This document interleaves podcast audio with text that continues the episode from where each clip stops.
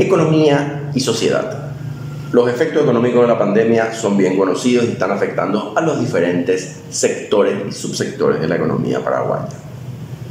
Al observar el impacto que está teniendo en el, transporte terrestre, se observan también pérdidas muy significativas.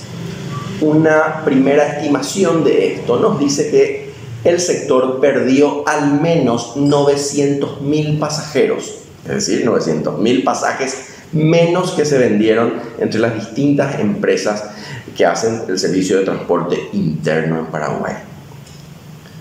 Asumiendo que la mitad de estos pasajeros, de estos 900.000 pasajeros, compran al menos una chipa en cada uno de estos viajes, tenemos unas pérdidas para el sector de las chiperías y toda su cadena de valor de alrededor de 1.200 millones de guaraníes.